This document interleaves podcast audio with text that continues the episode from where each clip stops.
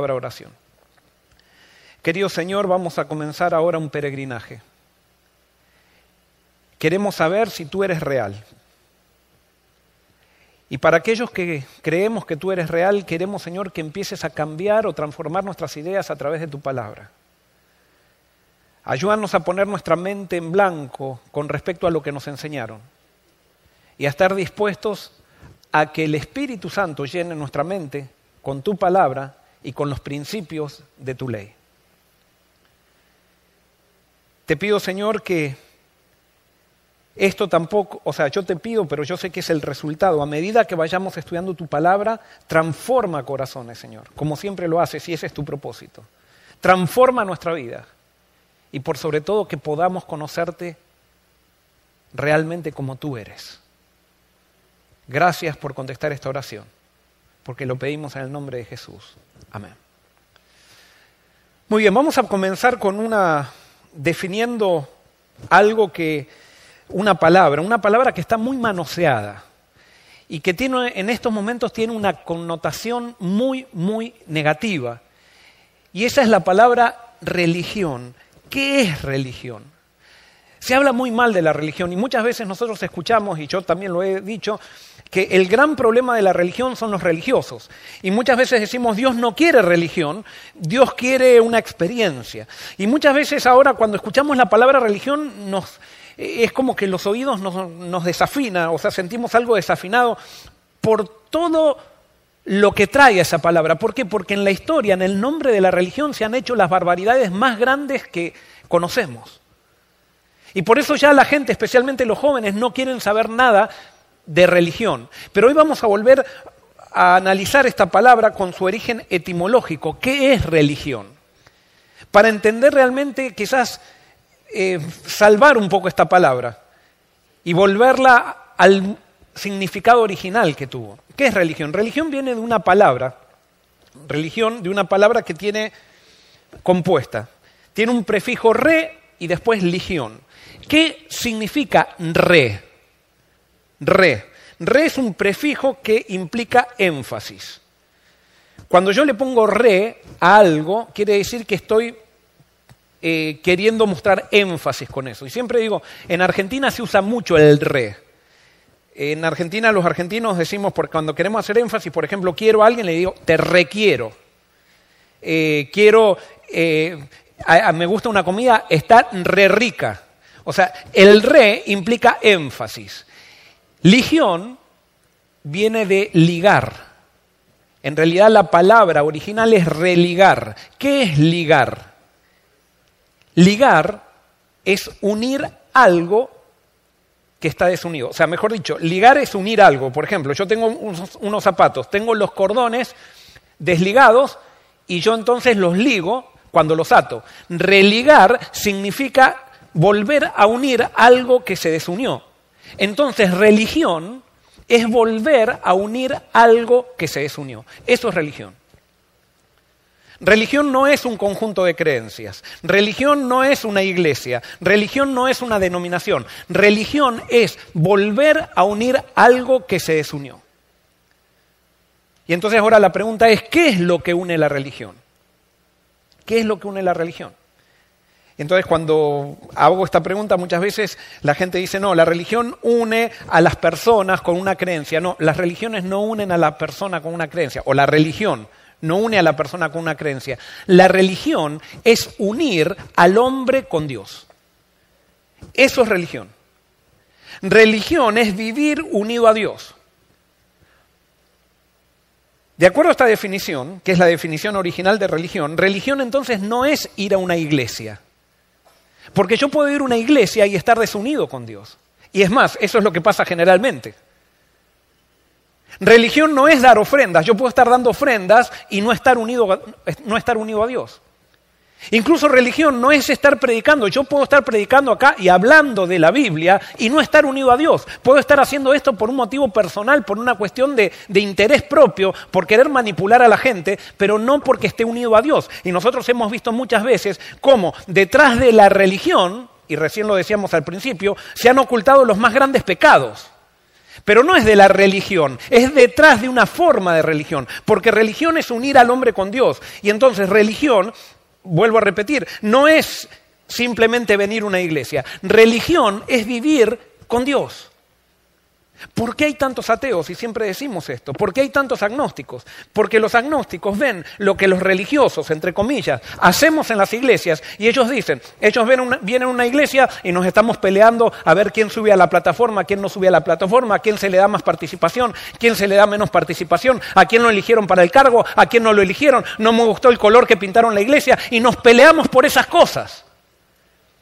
Y ellos dicen, pero ¿para qué van a la iglesia esta gente? Si al final ellos nos consideran nosotros del mundo y nos, nos tratan peyorativamente y sin embargo ellos tienen los mismos problemas y peores todavía que los que no vamos a ninguna iglesia. Para eso no voy a ningún lado y para eso no creo. Ese Dios no me interesa. Porque ese Dios que ellos proclaman no les cambió absolutamente nada. No sirve para nada ese Dios. ¿Y es por qué sucede eso? Porque las iglesias están llenas de personas que no tienen una unión con Dios, tienen una unión con una creencia, tienen unión con una iglesia, pero no viven con Dios.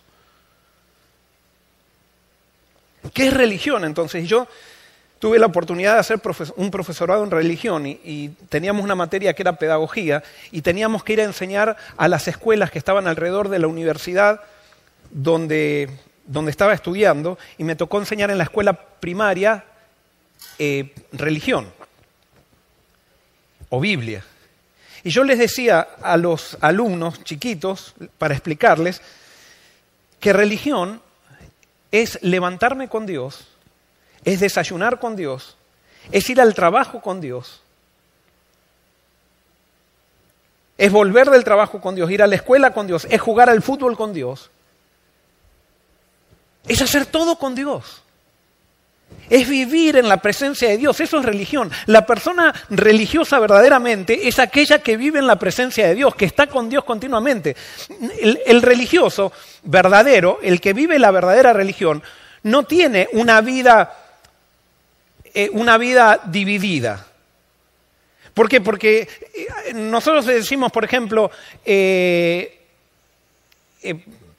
perdón, me, me, estoy, me adelanté acá como les decía, no tienen una vida dividida. La religión es todo. No hay vida secular y vida religiosa. No es que yo voy a, vengo a la iglesia y escucho música religiosa, salgo de la iglesia y escucho música secular. Vengo a la iglesia y veo una película religiosa y voy a mi casa y veo una película secular. Vengo a la iglesia y me visto religiosamente, salgo de la iglesia y me visto secularmente. Eh, vengo a la iglesia y leo la Biblia religiosamente y salgo de la iglesia y leo cualquier cosa. No, no es así, no es así. Religión es vida, yo vivo con Dios en todo el tiempo, yo soy igual en todos lados porque vivo en la presencia de Dios continuamente. Y cuando yo vivo en la presencia de Dios, entonces, en relación con Dios, entonces eso produce un cambio en mi vida. Y por eso lo que Dios necesita, o lo que el mundo necesita, son gente que no tenga una vida dividida, una gente que viva para Dios continuamente.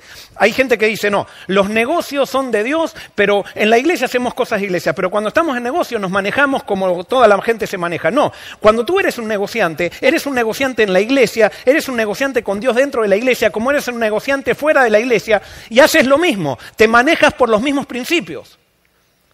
Y por eso un discípulo de Cristo, alguien que vive con Dios, es predecible, se sabe qué es lo que va a hacer. No hay engaño en él o en ella. No hay hipocresía.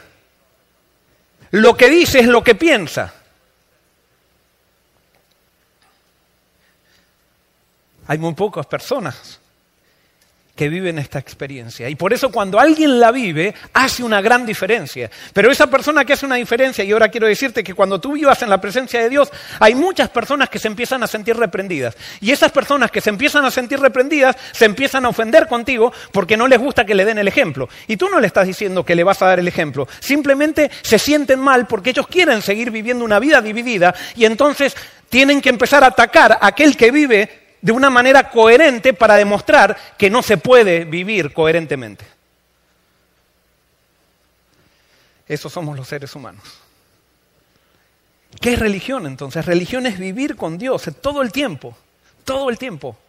Y vuelvo a repetir, religión no es venir a una iglesia, religión no es eh, leer la Biblia, aunque sí, para hacer religión estamos leyendo la Biblia, pero yo puedo leer la Biblia sin estar unido a Dios, y eso lo vemos continuamente.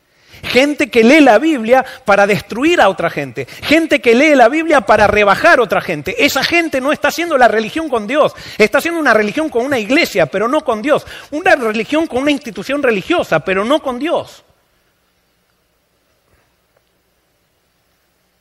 ¿Qué es religión entonces? Religión es vida. Entonces el primer principio, muy simple, mira qué simple, pongámonos de acuerdo en esto, esto es lo que te propongo, que ahora empecemos a ver la religión como una relación con Dios continua. Entonces alguien, alguien puede estar malentendiéndome cuando dije, por ejemplo, música religiosa y música secular no. Entonces, ¿ahora qué? ¿Tenemos que estar todo el día en la iglesia y todo el día orando? No. ¿Qué es una música religiosa? Una música religiosa no necesariamente es una música que nombra a Dios, es una música que no está en contra de los principios del reino de Dios. Y acá viene lo difícil, porque a nosotros muchas veces nos gusta, eh, nos gusta dividir la vida y nos gusta decir, acá estoy con Dios, vengo a la iglesia y estoy con Dios aparentemente, y después cuando voy le digo a Dios, bueno, quédate acá, quédate en la iglesia, a mí déjame ahora hacer lo que, lo que yo quiero, o sea, no, no, no, no es así. Estoy con Dios todo el tiempo.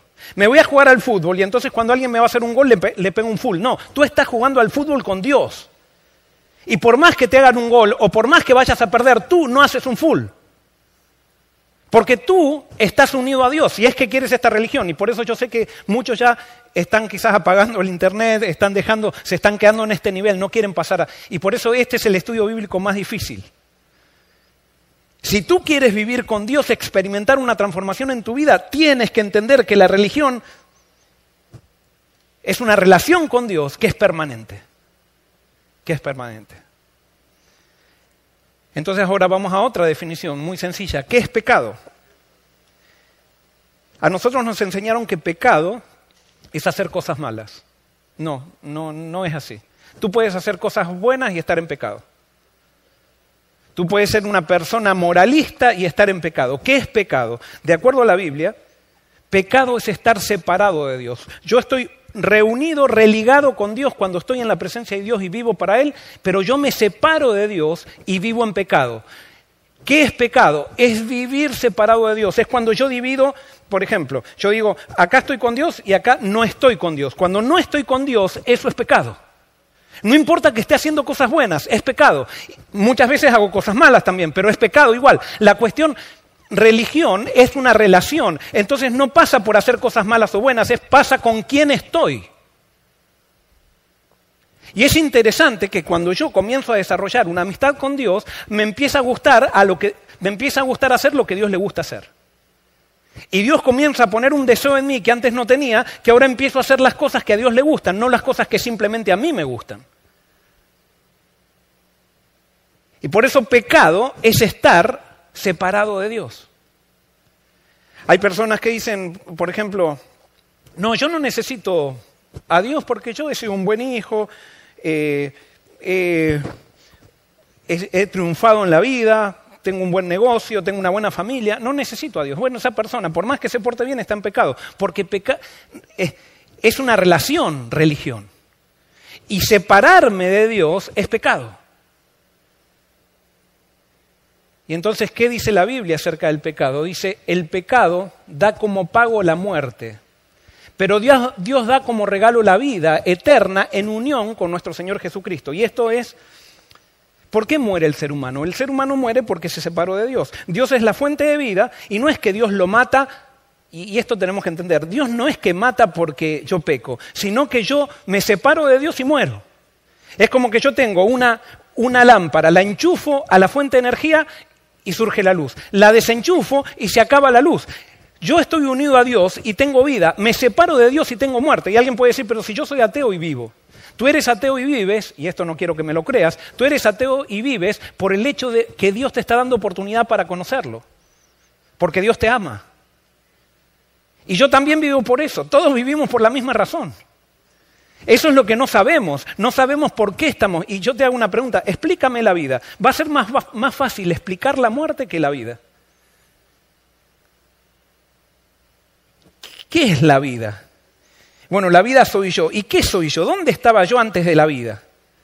Es un misterio la vida, no se puede explicar, es más fácil explicar la muerte que la vida. La muerte es la ausencia de vida, pero la vida es impresionante la riqueza que tiene la vida y el milagro que es la vida. ¿Por qué? Porque si la vida fuéramos todos iguales, todavía quizás, pero fíjense, cada uno de nosotros somos un ser diferente, con una vivencia diferente, con un ADN diferente, con, un, con una personalidad individual. La individualidad es un milagro. Y muchas veces nosotros los seres humanos luchamos en contra de esa individualidad y no respetamos la individualidad. No se puede explicar la vida.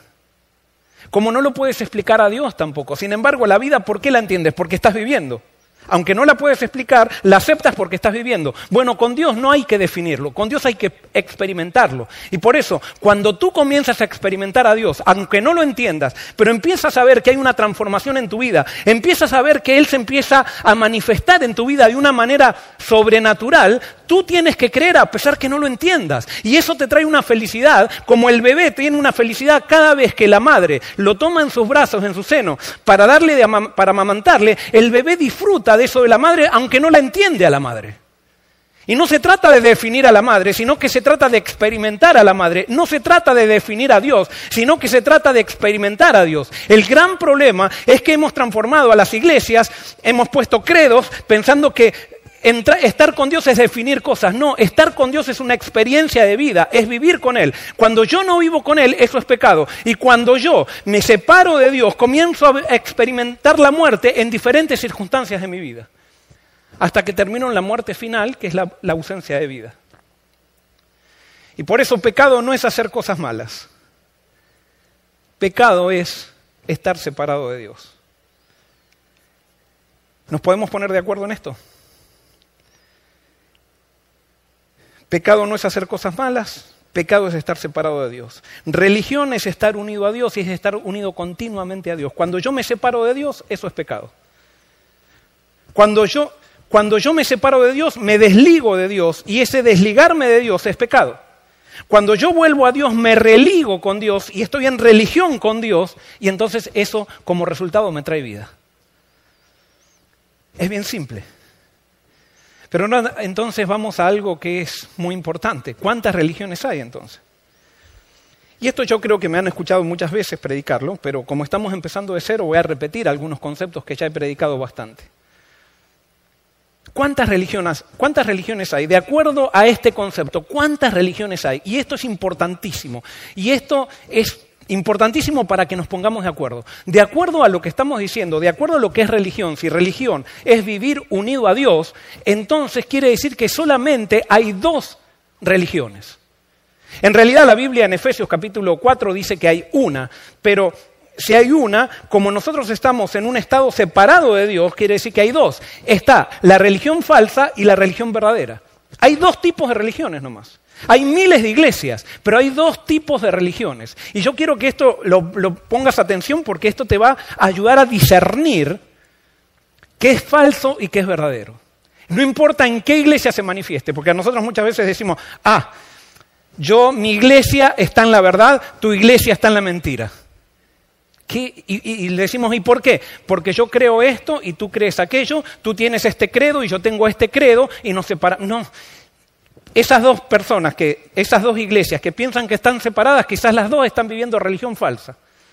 Y no se dan cuenta y están criticando al otro que está en religión falsa y ellos también están en religión falsa. ¿Qué es religión falsa? Y esto ustedes lo van a, lo saben de las películas que han visto, de los libros, los que han leído un poco más de los libros. En la religión falsa estaban los dioses. Estamos hablando del paganismo. ¿En qué se basaba el paganismo? Estaban los dioses y estaba el ser humano. Y entonces había un terremoto, había un, huracán, había un tornado, y entonces los, seres humanos, ¿qué decían? Los dioses están como? Los dioses están enojados. Y entonces que los seres humanos, ¿qué hacían en la religión falsa? Como los dioses estaban enojados, ¿qué hacían ellos? Ellos hacían sacrificios para poder calmar la actitud de los dioses, para poder cambiar a los dioses. Entonces, ¿qué hacían los, los, los seres humanos en la religión falsa? Ah, Si había un huracán o algo, iban y se pegaban latigazos en la espalda, subían de rodillas una montaña, hacían un montón de cosas para calmar la actitud de este Dios, para cambiar la actitud del Dios. Entonces, cuando, de acuerdo al pensamiento de ellos, cuando Dios veía que estaban sufriendo y que pagaban pagaban por sus pecados, entonces cuando Dios veía que sufrían, se calmaba y se transformaba en bueno, entonces ahora los bendecía.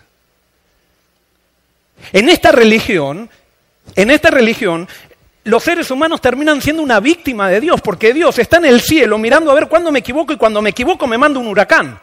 Cuando, cuando yo me hago homosexual me manda sida. Cuando yo hago esto me manda aquello. Cuando venga el final me va a destruir con fuego. Entonces todo el mundo quiere estar con Dios, pero quiere estar con Dios por miedo. No quiere estar por Dios porque aman a Dios, sino por miedo a lo que Dios les va a hacer.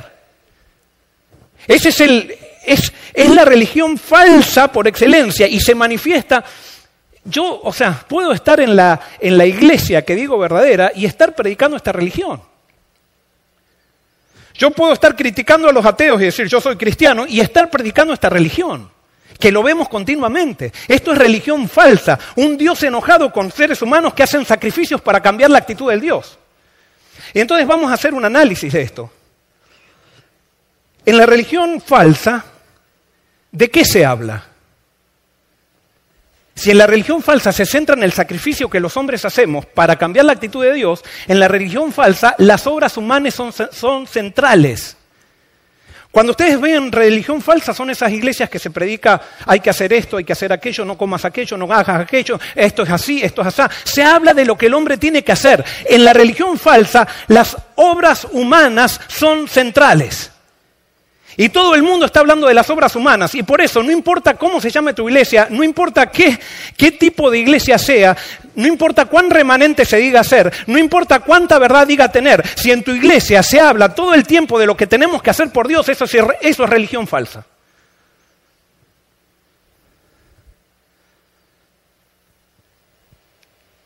En la religión falsa, los dioses responden bendiciendo al hombre por lo que el hombre hace. Entonces el hombre hace cosas para que Dios lo bendiga. Al final termina siendo por conveniencia todo. Doy el diezmo para que Dios derrame sobre mí. Y entonces doy el diezmo, fíjense lo que pasa en las iglesias, que pasa también en esta iglesia nuestra. ¿eh? La gente da el diezmo porque hay una promesa de bendición en el diezmo, pero no da ofrendas. Entonces nos estamos muriendo así, la iglesia se está muriendo, pero damos el diezmo. Eso no bajan, los diezmos no bajan. Todo el mundo da diezmo, pero nadie da ofrendas. ¿Qué pasa también acá? ¿Por qué? Porque queremos la bendición, estamos en una religión falsa, no estamos comprometidos con un Dios que creemos que nos bendice porque nos ama, sino porque le damos para que nos, para que nos dé. Y entonces preguntamos, en la religión falsa se pregunta, ¿cuánto es lo menos que puedo dar para que Dios me bendiga? Entonces lo menos doy lo menos con tal que Dios me bendiga. Y así vivimos. Es una, una religión mezquina. En la religión falsa los dioses responden a los hombres por la por las obras de los hombres. En la religión falsa, los dioses son honrados por ritual distante. ¿Qué quiere decir esto? Los dioses son honrados por ritual distante porque esto se llama protocolo, eh, protocolo eclesiástico. ¿A quién le gusta relacionarse con un dios enojado? A nadie. Pero como nos conviene relacionarnos, cambiamos la relación por rituales. Y ustedes van a ver que en las religiones falsas el centro son los rituales y los programas en la iglesia. Rituales y programas. La gente viene y participa de los rituales, ni, ni sabe lo que Dios dice en la semana, ni se toma tiempo para orar en la semana, pero en los rituales está ahí. En los programas están ahí. Y entonces están activos en los programas, están activos en los rituales. Pero ese es el protocolo para relacionarse con un Dios enojado. Y entonces se enojan cuando no están en los programas, se enojan cuando no participan de los rituales. Los rituales son importantes y entonces todos tenemos que venir vestidos de la misma manera. Y si, y cambiamos el color del ritual, la corbata del color viene con la corbata diferente, hacemos un escándalo porque el ritual no se hizo como tenía que hacerse. Hacemos de los rituales los más importantes porque le tenemos miedo a Dios. Esto es como los políticos que van y, vienen, por ejemplo, eh, vienen, va un político a Rusia, un presidente de acá va a Rusia y se saludan sonriendo con el, con el presidente de Rusia y, y, parecen, en la foto aparecen sonriendo. Eso es un ritual, es un protocolo, un protocolo político, pero se odian. Y lo mismo nosotros venimos acá a la iglesia a hacer rituales para quedar bien con Dios, para recibir las bendiciones de Dios, pero realmente le tenemos miedo a Dios y, en, muy en el interior le odiamos, porque cada vez que nos equivocamos, Él nos manda un huracán. Cada vez que nos equivocamos nos manda una pandemia. Y entonces nos portamos bien para no tener la pandemia. Nos portamos bien para que no me agarre el coronavirus. Ese es el Dios de la religión falsa, eso es religión falsa. En la religión falsa los dioses se vuelven buenos por las obras de los hombres. O sea, los hombres hacen sacrificios, Dios está enojado y cuando Dios ve que los hombres se portan bien, entonces Él se pone bueno y comienza a bendecir. Imagínense, en la religión falsa, ¿quién tiene el poder? El poder está en las manos del hombre. El hombre tiene tanto poder que con sus obras cambia a Dios.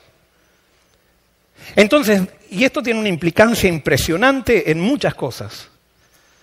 ¿Por qué? Porque si yo tengo el poder de cambiar a Dios, cuando yo me porto bien, entonces tengo el poder también de cambiar a otras personas. Entonces, cuando yo veo que Dios me bendice porque yo me porto bien, comienzo a controlar a las personas que están alrededor míos para que se porten igual que yo. Y entonces en las iglesias se transforman, están llenas de policías espirituales que están analizando si come, si no come, si se viste, si no se viste, si canta, si no canta, si levanta las manos, si no las levanta, si dice así, si dice así. Y nos transformamos en, en controladores de otras personas porque nosotros tenemos también el control de Dios. Y eso es terrible, eso es falso, eso es satánico. Nosotros no podemos cambiar a Dios. Dios no cambia. Entonces en la religión falsa, ¿cuál es el resultado? Si yo tengo el poder de cambiar a Dios, si yo cuando me porto bien, Dios me bendice, entonces el resultado de esto es que orgullo. Orgullo. Y acá viene, quizás alguien no me acompañe, acá termine todo con muchos de este peregrinaje que estamos. ¿Por qué? Porque donde tú veas orgullo, ahí hay religión falsa. No importa qué tipo de orgullo. Los orgullos por los títulos recibidos de que soy más inteligente y estudié más que otros, los orgullos por la tradición religiosa que tengo, porque mi familia ha sido mucho mejor que la familia del pobre este, que eran drogadictos, y mi familia han sido pioneros y han plantado iglesias en el pasado. Orgullo porque eh, yo tengo más dinero que otro y bueno, los otros pobres no pudieron hacer el dinero, no les da la cabeza, pero yo sí todo orgullo, toda persona que vive en orgullo está viviendo religión falsa, donde, donde en las iglesias hay orgullo por los cargos, por las posiciones, por, por, por lo que hago, por lo que no hago, por lo que hace, por, por tener una oportunidad que otros no tienen, donde hay orgullo, eso es religión falsa. Entonces ahora veamos cuál es la religión verdadera. Y vamos a ver que es justamente lo opuesto. En la religión verdadera está Dios y está el hombre. ¿Quién está enojado con quién? Ahora estoy hablando de la religión de la Biblia. Y esa es la religión verdadera. En la Biblia, ¿quién está enojado con quién? ¿Dios con el hombre o el hombre con Dios? Y ya vamos a explicar la Biblia, voy a explicar después, pero en la religión verdadera es el hombre que está enojado con Dios. Somos nosotros los que estamos enojados con Dios. Y ahora pregunto, ¿quién hace el sacrificio para cambiar a quién? Dios hace el sacrificio porque Él ama, porque Él ama incondicionalmente y a pesar de que estamos enojados con Él, Él nos sigue amando y Él hace un sacrificio a través de su Hijo para cambiar la actitud nuestra. Y si nosotros aceptamos ese sacrificio y aceptamos relacionarnos, religarnos, tener una religión con Dios, entonces con un Dios que me ama, entonces Dios comienza a transformarme a mí. No es que Dios cambia, es yo que termino de ser de estar enojado con Dios, ahora paso a amar a Dios. Es totalmente lo opuesto. Y entonces ahora pregunto, ¿cuál es el tema central en la religión verdadera? El tema central en la religión verdadera es la obra de Dios. ¿Y quién es la obra de Dios? Jesús. Religión verdadera hay solamente donde se habla de Jesús. Te guste o no te guste, hermano o hermana. Si no hablamos de Jesús estamos en religión falsa.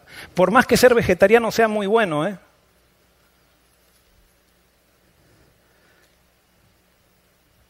Por más que el Apocalipsis hable de la bestia y hable, dedique tres capítulos a eso. Hay que hablar de Jesús. Hay que levantar la obra de Dios. Hay que mostrar quién es Dios. Ahí es religión verdadera. Es cuando descubrimos que hay un Dios de amor. En, en, la religión verdadera el hombre responde con gratitud y servicio. Cuando ve el sacrificio de Dios, ya no es que está haciendo cosas para que Dios lo bendiga, sino que Dios lo bendice. Dios lo bendice con Jesucristo. Y cuando él aprecia eso, ahora quiere responder a Dios. Responde a Dios, pero no para que lo bendiga, sino que responde a Dios porque lo bendijo y, y quiere entregar todo. Entonces el que está en verdadera religión dice, Señor, yo quiero darte lo más que pueda, no lo menos para que me bendiga, sino lo más que pueda, porque tú ya me bendijiste en Cristo. Tú ya me diste todo en Él. Entonces en la religión verdadera hay compromiso, hay pasión, hay alegría. Hay gozo haciendo las cosas para el Señor. En cambio, en la otra, los hago para que Dios me bendiga. Entonces, vieron en esas iglesias donde dicen, hermanos, nadie vino a hacer actividad misionera este sábado de tarde, el sábado pasado. A ver, ¿cuántos van a ir este sábado? Porque, hermanos, si no, no vamos a tener estrellitas en el cielo. Y entonces la gente, porque el director de actividad misionera tiene mucho carácter, entonces va un sábado para poder no quedar mal, para que el director de actividad misionera no lo, no lo rete. ¿Qué? Eso es religión falsa.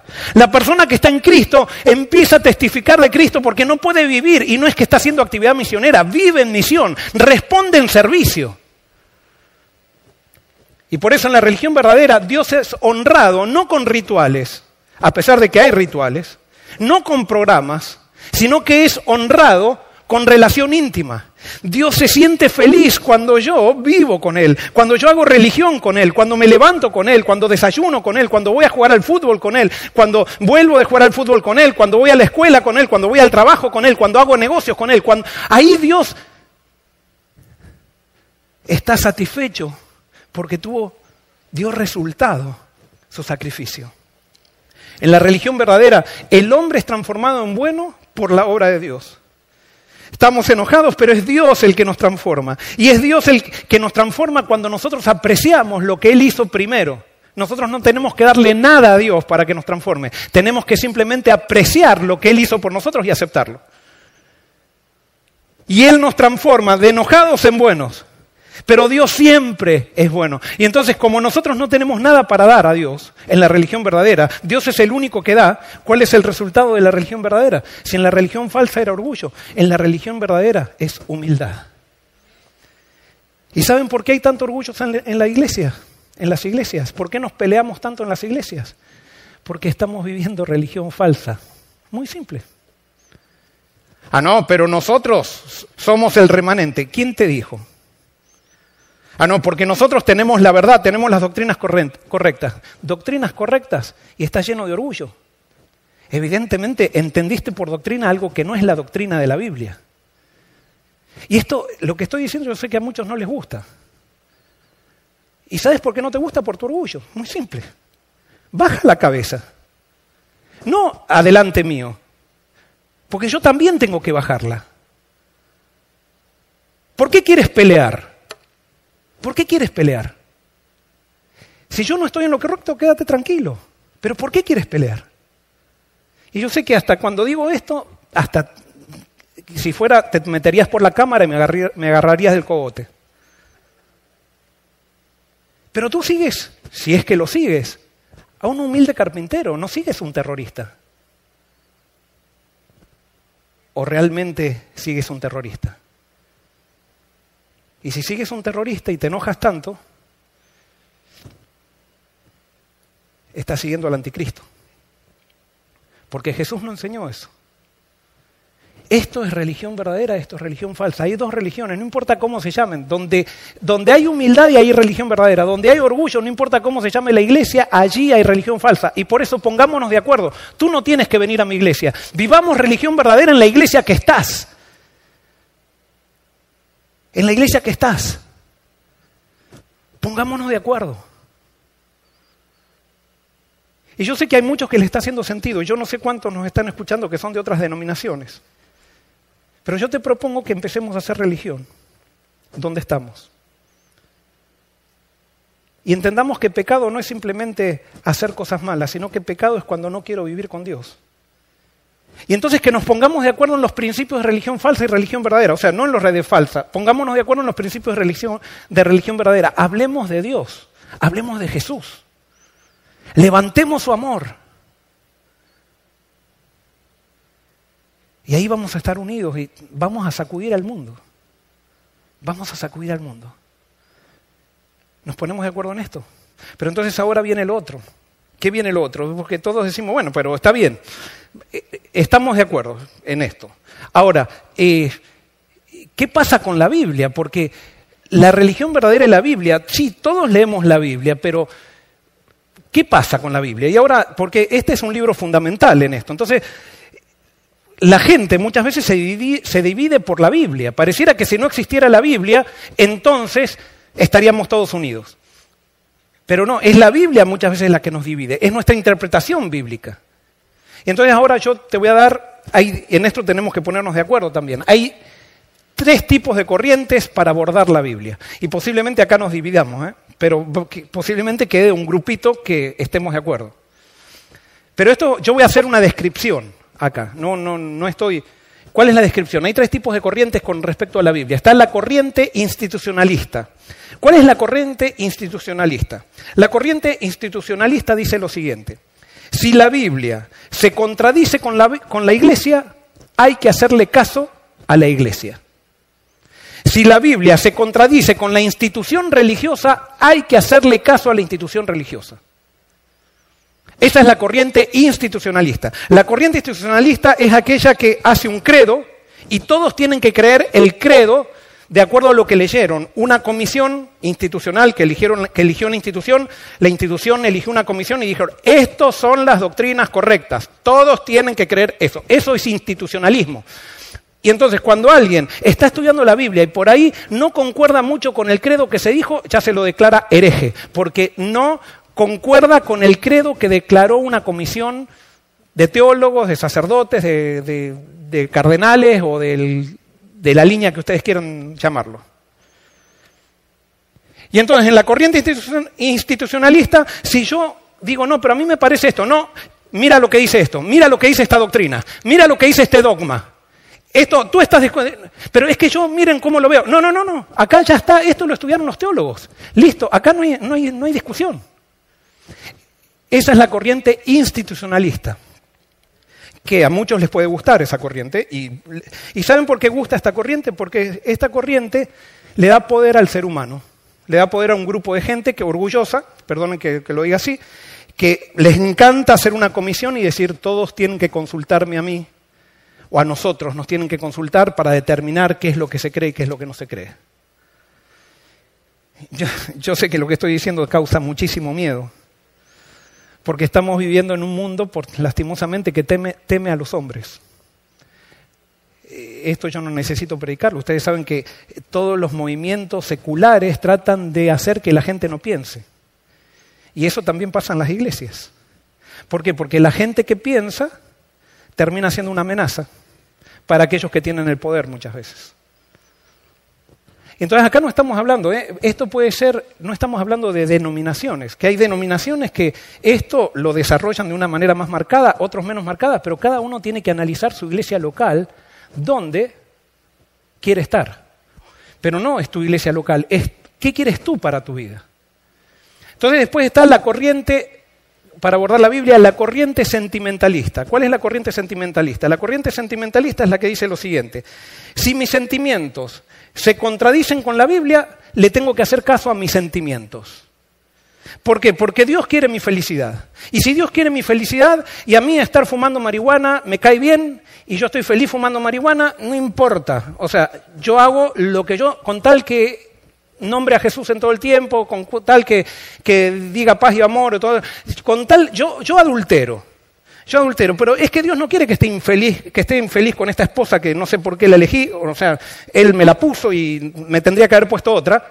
Yo adultero y, y, cuando estoy adulterando yo me siento feliz. Y entonces, sí, yo sé que la Biblia dice que no hay que adulterar, pero Dios no quiere, Dios no quiere mi infelicidad. Por lo tanto, yo tengo que seguir en mi adulterio porque yo soy feliz acá.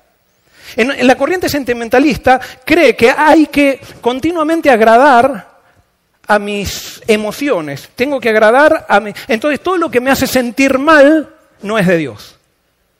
Totalmente falso eso, falso. Bueno, a mi criterio, ¿no? Porque el Evangelio lo primero que va a hacer es hacerte sentir mal. Porque el Evangelio es contracultural. El Evangelio de Jesús es contra nuestra naturaleza orgullosa. Entonces, en la corriente sentimentalista, si mis sentimientos se contradicen con la Biblia, yo sigo lo que siento. Vengo a la iglesia, participo en los programas, participo de los rituales, pero al final yo hago lo que yo quiero. Y hago lo que quiero que concuerda con lo que Dios le gusta, que a mí me gusta, pero en lo que no me gusta y que a Dios le gusta, pero a mí no me gusta, Dios no quiere mi infelicidad, por lo tanto yo hago lo que a mí me gusta porque Dios no quiere mi infelicidad. ¿Escucharon ese razonamiento? Yo lo escucho, les digo, especialmente cuando tengo que aconsejar acerca de adulterio con gente que está adulterando y eso, eh, lo escucho continuamente ese razonamiento. Y pónganlo en el área que ustedes quieran, ese razonamiento. Entonces está la corriente institucionalista, la corriente sentimentalista y está la corriente bíblica. ¿Qué es la corriente bíblica? La corriente bíblica dice lo siguiente, si la Biblia se contradice a la iglesia, mi deber es seguir lo que la Biblia dice. La corriente bíblica dice, si la Biblia contradice a mis sentimientos, mi deber es acercarme más a Dios para que mis sentimientos se pongan en orden con la Biblia. Y para eso me voy a tener que quebrar delante de Dios. No porque Dios me esté exigiendo, sino que Dios sabe lo que es mejor para mí. Entonces, ¿qué es lo que yo estoy proponiendo? Yo lo que estoy proponiendo es que nos pongamos de acuerdo en la corriente bíblica. Acá puede ser que haya gente que se quede con la parte institucional, porque hay gente que ha aprendido a, vivir de la iglesia y a necesitar una institución que le diga lo que tiene que pensar. Y con esto, ojo, no estoy en contra de las instituciones. ¿eh? Yo soy parte, soy pastor en una institución religiosa. Pero una institución religiosa que pretendemos, por lo menos los que están, yo puedo hablar por, sé, por mis jefes y todo, que pretendemos que la institución religiosa sea un medio, pero no sea un fin en sí mismo. Y cada uno, en el lugar donde esté, en la región donde esté, tendrá que decir qué es lo que quiere. Entonces, no es la institución lo que va a determinar, no va a ser mis sentimientos lo que va a determinar que es correcto, sino que va a ser la Biblia lo que determina que es correcto. Y así vamos a fortalecer a las iglesias y vamos a fortalecer a nuestros sentimientos también, porque los vamos a poner en armonía con la palabra de Dios y nos vamos a transformar en una iglesia poderosa. ¿Estamos de acuerdo entonces de poner a la Biblia como la base para determinar nuestra, nuestra vida espiritual? ¿Por sobre lo que digan nuestros sentimientos o por sobre lo que digan las instituciones? Perfecto. Analícenlo. Yo no les estoy pidiendo acá, no estoy haciendo un llamado, pero esto es para...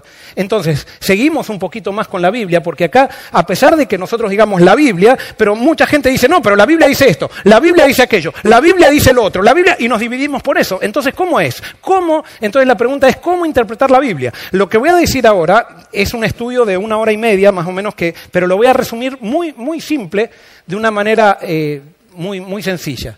Hay dos maneras de leer la Biblia o interpretar la Biblia. La primera es de acuerdo a sus palabras y la otra es de acuerdo al mensaje que las palabras apuntan o de acuerdo al mensaje de la Biblia. Entonces, les voy a dar, por ejemplo, la manera de los que interpretan la Biblia de acuerdo a sus palabras. Por ejemplo, acá está Job 2.3. Esto es un versículo que está en la Biblia, que dice así, y Jehová dijo a Satanás, ¿no has considerado a mi siervo Job que no hay, como, no hay otro como él en la tierra, varón perfecto y recto, temeroso de Dios y apartado del mal? Y que todavía retiene su integridad aun cuando tú me incitaste contra él para que lo arruinara sin causa. De acuerdo a las palabras de este versículo, ¿quién arruinó a Job? De acuerdo a las palabras de este versículo, eh, perdón, Dios arruinó a Job sin causa. Pero esas son las palabras del versículo, pero no es el mensaje del libro de Job. El mensaje del libro de Job me dice que, si leemos todo el libro de Job, me dice que el que arruinó a Job fue Satanás. Pero si yo agarro un versículo y me aferro a la palabra de un versículo, yo puedo decir con toda seguridad que Dios fue el que arruinó a Job. Porque sigo las palabras. Y Dios no me pide que siga las palabras de la Biblia. ¿Sabes por qué? Porque las palabras de la Biblia son imperfectas. Es más, la Biblia está escrita por gente imperfecta. El que inspiró la Biblia es perfecto, pero la forma de la Biblia es imperfecta. Y es por eso que Dios nos dejó 66 libros para que comparemos unos con otros, para que descubramos el mensaje de la Biblia y no para que nos quedemos enredados en las palabras. Las iglesias se dividen porque nos em, empezamos a leer la Biblia por, por, palabras y entonces agarramos una acá, otra acá, otra acá y hacemos una doctrina y nos ponemos en contra de aquellos que analizan por palabras también pero llegaron a otra conclusión. Y quiero decirte algo, tú con la Biblia puedes hacer lo que quieras, combinando un versículo con otro puedes llegar a cualquier doctrina. Pero acá no es cuestión de analizar las palabras de la Biblia, sino la cuestión es analizar el mensaje de la Biblia, el mensaje que Dios inspiró a los profetas que lo escribieron en palabras en palabras imperfectas. Les doy otro ejemplo. Primera de Timoteo 3:12 dice, los diáconos sean maridos de una sola mujer y que gobiernen bien sus hijos y sus casas. Y el que lee por palabras la Biblia, o sea, interpretando de acuerdo a las palabras, dice, muy bien, yo no soy diácono, soy anciano, así que tengo tres esposas. Porque la Biblia dice los diáconos, solamente los diáconos. Fíjense, no dice, les pregunto, ¿no dice la Biblia que los diáconos? ¿Sí o no? Sí, las palabras, pero ese no es el mensaje de la Biblia. Y me encantaría, nos reiríamos mucho, pero esto, ¿saben qué? Lo hacen, lo hacemos los cristianos, lo hacemos esto de... Y por eso estamos tan divididos, porque no estamos unidos en el mensaje, nos dividimos por las palabras de la Biblia. Y hacemos doctorados en una palabra de la Biblia, hacemos para, para descifrar una palabra y todo, y nos dividimos por las palabras de la Biblia cuando nosotros tenemos que descubrir el mensaje de la Biblia. Entonces, de, acuerdo al mensaje que apunta, tenemos que, que estudiar la Biblia. Ahora la pregunta es, ¿cuál es el mensaje central de la Biblia? ¿Cuál es el mensaje central de la Biblia? Y entonces ahora, eh, tomen atención a esto. El mensaje central de la Biblia son qué? Relaciones. No van a encontrar otro mensaje central en la Biblia que relaciones. Todo lo que sucede en la Biblia es con dos propósitos, que nos relacionemos mejor con Dios y nos relacionemos mejor con el prójimo. Toda doctrina que tú creas que no tiene ninguna repercusión en mejorar tu relación con Dios ni mejorar tu relación con el prójimo no sirve para nada, es tradición innecesaria. Y las, las iglesias están llenas de tradiciones innecesarias, llenas. Y estamos todos preocupados porque si es un color, si es otro color, si es un instrumento, si es otro instrumento, si es una cosa. Y la cuestión son relaciones. La cuestión es vivir en relación con Dios y cuando vivo en relación íntima con Dios continuamente, entonces eso repercute en mis relaciones con los seres humanos. Y todo lo que promueva una relación mejor con, los, con, Dios y una relación mejor con los seres humanos, eso es verdad. Todo lo que no promueva eso no es tan importante. Y por eso el tema central de la Biblia son relaciones. ¿Cuál es el único, el único parte de la Biblia que fue escrita por Dios, por el dedo de Dios? Los diez mandamientos. Y analicen de qué tratan los diez mandamientos. De relaciones. Primeros cuatro mandamientos, cómo relacionarme con Dios. Los últimos seis mandamientos, cómo relacionarme con el prójimo. Eso es relaciones. Y por eso para la Biblia es tan importante el amor, porque es el amor lo que hace que las relaciones funcionen. Cuando las relaciones no funcionan es porque no hay amor. No se trata de cumplir o no cumplir, sino que se trata de amar. Y cuando amo, actúo de acuerdo a los diez mandamientos. Pero no es que yo tengo que guardar los diez mandamientos para, para amar. Yo tengo que amar y cuando ame se va a manifestar en los diez mandamientos. Y como nosotros no podemos amar, porque somos pecadores y nos separamos de Dios, entonces ¿qué tenemos que buscar? Tenemos que buscar a quien ama. Y por eso, ¿qué les parece si nos ponemos de acuerdo en lo siguiente? Que hagamos de nuestra religión perdón, de, sí, de nuestra religión, lo más importante, las relaciones. Entonces, cuando estemos en una junta de iglesia que nos estemos peleando por una cuestión administrativa, parece que esa cuestión administrativa nos hizo perder las relaciones. Y si perdimos las relaciones, perdimos la... Entonces, ¿saben qué? Cerremos la iglesia y vayámonos a otro lugar porque no tiene sentido la iglesia. Venir a la iglesia para que nos estemos peleando en las juntas acá no tiene sentido. Ojo, no, con esto no digo que podemos tener tensión en las juntas, podemos tener puntos de vista diferentes, pero cuando yo quiero imponerme, cuando yo quiero faltar el respeto a otra persona, porque no piensa como yo, hagamos un alto porque nos hemos desconectado, estamos en pecado, por más que estemos defendiendo la verdad con eso, porque por ahí le faltamos el respeto a alguien en el nombre de Dios, porque yo quiero que la iglesia sea pura, pero le falto el respeto a alguien. Rompí el tema principal de la Biblia, rompí la ley de Dios. Porque cuando yo no tengo buenas relaciones, estoy rompiendo la ley de Dios. ¿Nos podemos poner de acuerdo con esto? Y entonces ahora, ¿quién es el personaje central de la Biblia? Esto es muy, muy simple.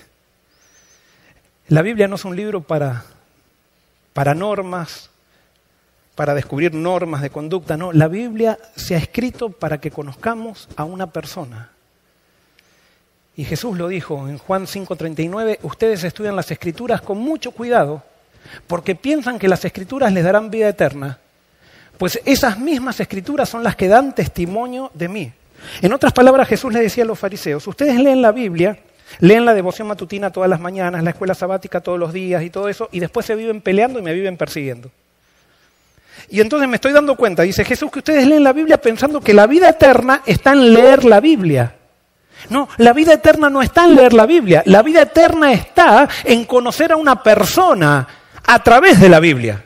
Pero yo puedo leer la Biblia, como recién dijimos, y no conocer a nadie. Yo puedo leer la Biblia para hacer doctrina y entonces agarrar y, predicarle a otro y pegarle en la cabeza porque no piensa como yo. Yo puedo leer la Biblia para poder enaltecerme y decir, miren cuánto yo sé y tú no sabes nada. No puedes discutir conmigo porque esto se discute solamente entre doctores. Ese tipo de actitudes orgullosas no tienen que ver con el mensaje de la Biblia, ni tienen que ver con Jesucristo, porque la Biblia apunta a un humilde carpintero.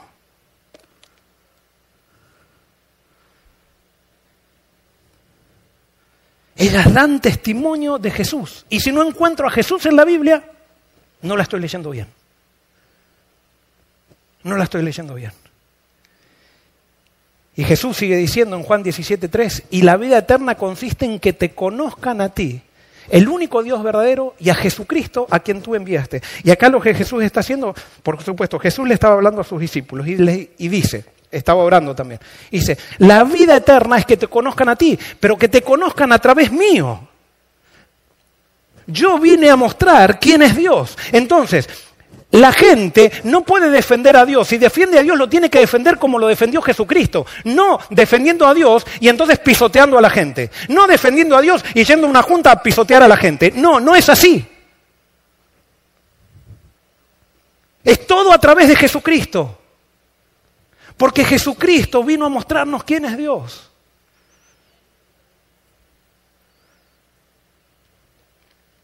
¿Y qué descubrimos en Dios? cuando empezamos a tener religión con Dios, que empezamos a vivir con Él, cuando empezamos a darnos cuenta que no podemos vivir sin Él y que lo único que quiere Dios es que, es que nos relacionemos bien con Él y con la gente. En, la medida que comenzamos ese camino con Dios, entonces llegamos a lo que dice Primera de Juan 4.8, el que no ama no ha conocido a Dios porque Dios es amor. Conocido significa relacionado. El que no ama no se ha relacionado con Dios, no tiene religión con Dios, no tiene religión verdadera, porque Dios no es que ama, sino que Dios es amor. Dios ama siempre y no puede dejar de amar. No hay nada que me pueda separar del amor de Dios. Y ese es el Dios que enseña la religión verdadera. Un Dios que no está enojado y que me castiga cuando me equivoco. Un Dios que no está esperando que yo le dé cosas para bendecirme. Un Dios que sale a buscarme a pesar de que yo no le pedí, a pesar que no lo merezco, a pesar que estoy empantanado en el barro del pecado, de la separación con Él. Él sale a buscarme porque me ama incondicionalmente y quiere cargarme sobre sus hombros y llevarme al redil. Ese es el Dios de la Biblia, ese es el Dios de la religión verdadera, ese es el Dios que va a unir al pueblo final, ese es el Dios en el cual nos tenemos que poner de acuerdo. Un Dios pacificador, no guerrero. Un Dios que no falta el respeto. Un Dios que envió el perdón a través de su Hijo.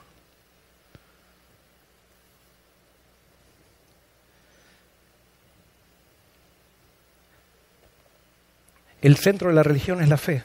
No hablamos nada de la fe. ¿Pero qué es fe? Fe no es creer que Dios existe. Porque tú puedes creer que Dios existe y no hace ninguna diferencia en tu vida. La fe, dice la Biblia, que transforma. Fe no es creer en una doctrina correcta. Tú puedes creer en una doctrina correcta y no tener a Dios contigo. ¿Sabes qué es fe? Fe es creer que Dios te ama.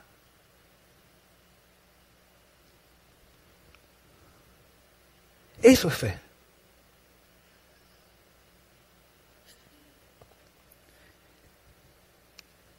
Jesús iba caminando con los discípulos. Eran los momentos últimos antes de su pasión. Y me encanta siempre esta, esta parte de esta historia, porque Jesús estaba un poco triste. Estaba triste porque sus discípulos no habían entendido para qué él había venido. Sus discípulos todos estaban peleando quién estaba más cerca de él. Y Jesús se daba cuenta que no estaban tan interesados en él. Lo que le interesaba era la fama que adquirían con él, alrededor de él.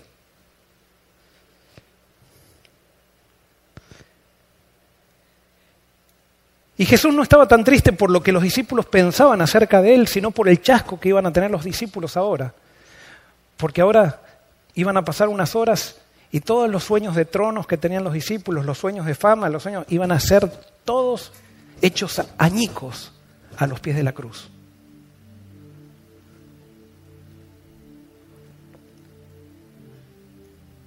Porque todos tenemos que seguir creciendo, porque puede ser que hoy comencemos nuestro camino con Dios, nuestro discipulado con Dios, pero todavía estamos muy centrados en nosotros mismos.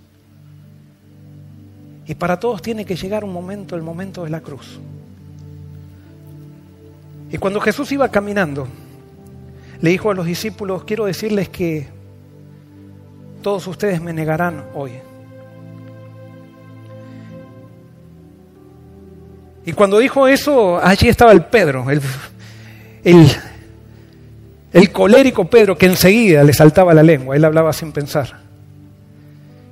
Pero era inteligente Pedro, no era que no se había dado cuenta de lo que Jesús decía. Y Pedro dijo, mira Señor, mira Señor, eh, todos los demás te pueden negar. Todos los demás sí, Señor, pero yo contigo iré hasta la muerte. Hasta la muerte. Y yo te hago una pregunta, ¿Pedro era sincero con lo que estaba diciendo, sí o no? Por supuesto que sí, porque Pedro no se conocía a sí mismo. ¿Y sabes por qué Pedro no se conocía todavía a sí mismo? Porque todavía no conocía bien quién era Jesús. Había caminado con Jesús, se sentía atraído por Jesús, pero todavía su corazón no se había quebrado con él. Y entonces Jesús le dijo a Pedro, Pedro, yo quiero decirte que antes que el gallo cante me negarás tres veces. Y Pedro se enojó por adentro, como diciendo, ¿cómo mi, el maestro, con todo lo que yo lo he seguido, he dejado cosas por él, él todavía está dudando de mí? Y se enojó Pedro con Jesús. Pero Jesús dijo algo importante, dijo, pero Pedro, yo he rogado para que tu fe no falte. Pasaron las horas y cuando Jesús estaba en el Getsemaní le decía a Pedro que ore, Pedro se quedaba dormido porque él no lo iba a negar nunca a Jesús. No necesitaba orar si él estaba seguro lo que creía por Jesús. Es más, había entendido un montón de cosas que los demás no entendían. Y se quedaba dormido.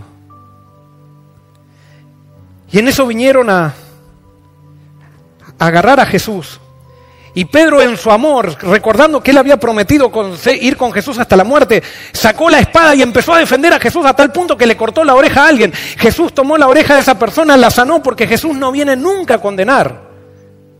Es más, esa persona venía a hacer un mal a Jesús y Jesús la sanó.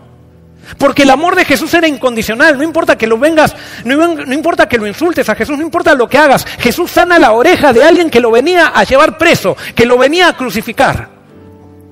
Y Pedro cuando vio que Jesús no reaccionaba, cuando vio que Jesús se dejaba atar, Pedro le agarró miedo y salió corriendo.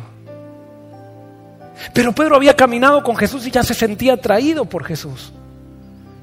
Y al sentirse atraído por Jesús era como algo, porque cuando Jesús es levantado a todos, atraeré a mí mismo. Entonces, sí, salió, pero quiso volver a ver dónde estaba su maestro. Y allí entraron al patio de Caifás, gracias a Juan. Y veían que había un tumulto, ellos no podían ver, pero estaba allí él calentándose los, en las manos con un grupo de gente. Y entonces le dijeron, pero Pedro, eh, tú estabas con él. Y Pedro dijo, no, yo no, no, no, en el acto.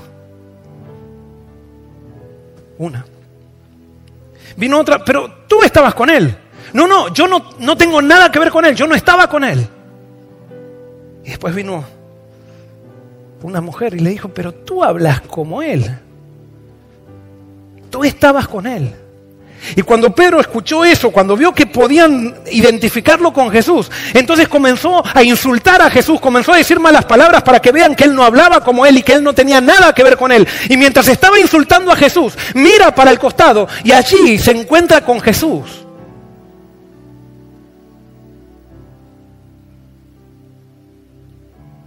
Pero no se encuentra con una mirada que le dice, Pedro, viste, yo te dije, ¿viste? No, sino que se encuentra con una mirada de tristeza. Y la mirada de tristeza con Jesús no tenía tanto que ver con lo que Jesús sentía por él, sino que la mirada de tristeza de Jesús tenía que ver mucho más con lo que Pedro iba a sentir después de esto, porque Jesús sabía que Satanás ahora se iba a acercar a Pedro para atacarlo y atacarlo con respecto a lo que había hecho. Y en eso que Jesús lo miraba con ternura, con amor, alguien lo empuja a Jesús y corta esa mirada. Y Pedro se da cuenta que ya no tiene que hacer nada ahí, sale corriendo, corriendo y corriendo. Y llega hasta aquel jardín donde Jesús horas antes le había dicho, Pedro, ora para que no caigas en tentación.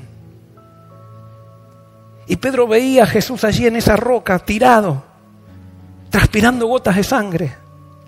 Y se tiró sobre esa roca vio esas gotas y lo único que Pedro deseaba era morir. Pero cuando estaba en el pozo de la desesperación, en el pozo del pecado, cuando ya no había esperanza, cuando ya ni él mismo podía pensar en qué podía pasar, el Espíritu Santo trajo a la cabeza de Pedro una frase, Pedro, yo he rogado para que tu fe no falte. ¿Fe, fe en qué?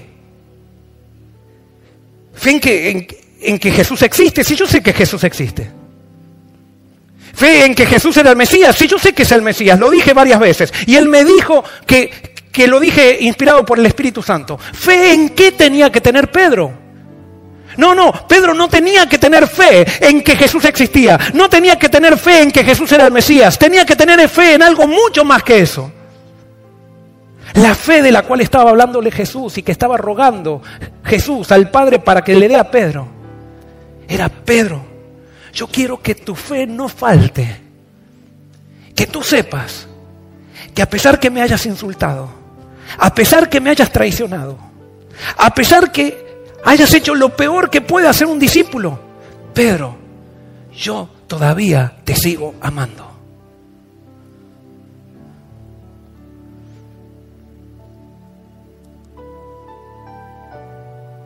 Pedro, cree, cree en mi amor.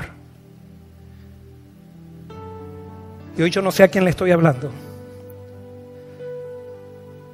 Pero puede ser que le esté hablando a alguien que esté aplastado por el pecado y que tenga las voces de Satanás en su cabeza que diga, ya no hay esperanza, ya metiste la pata, ya hiciste demasiado mal, ya no hay esperanza. Pero quiero decirte que Jesús oró por ti en esa oración que hizo Pedro y Jesús te dice que le oró al Padre, yo he rogado para que tu fe no falte. Y hoy Jesús no te está llamando a creer en las doctrinas de una iglesia. Jesús no te está llamando a creer cuál es la iglesia verdadera. Jesús no te está llamando a que creas que lo único que te está llamando es a que creas que te ama y le des una oportunidad. Que le entregues tus caminos, todos desordenados, todos rotos, así como están. Y que le des una oportunidad a Él para que haga aquello que Él sabe hacer y que tú no lo puedes. Dios es amor. Y lo vino a mostrar a través de Cristo. Es en esto que todos tenemos que ponernos de acuerdo. Que Dios te bendiga.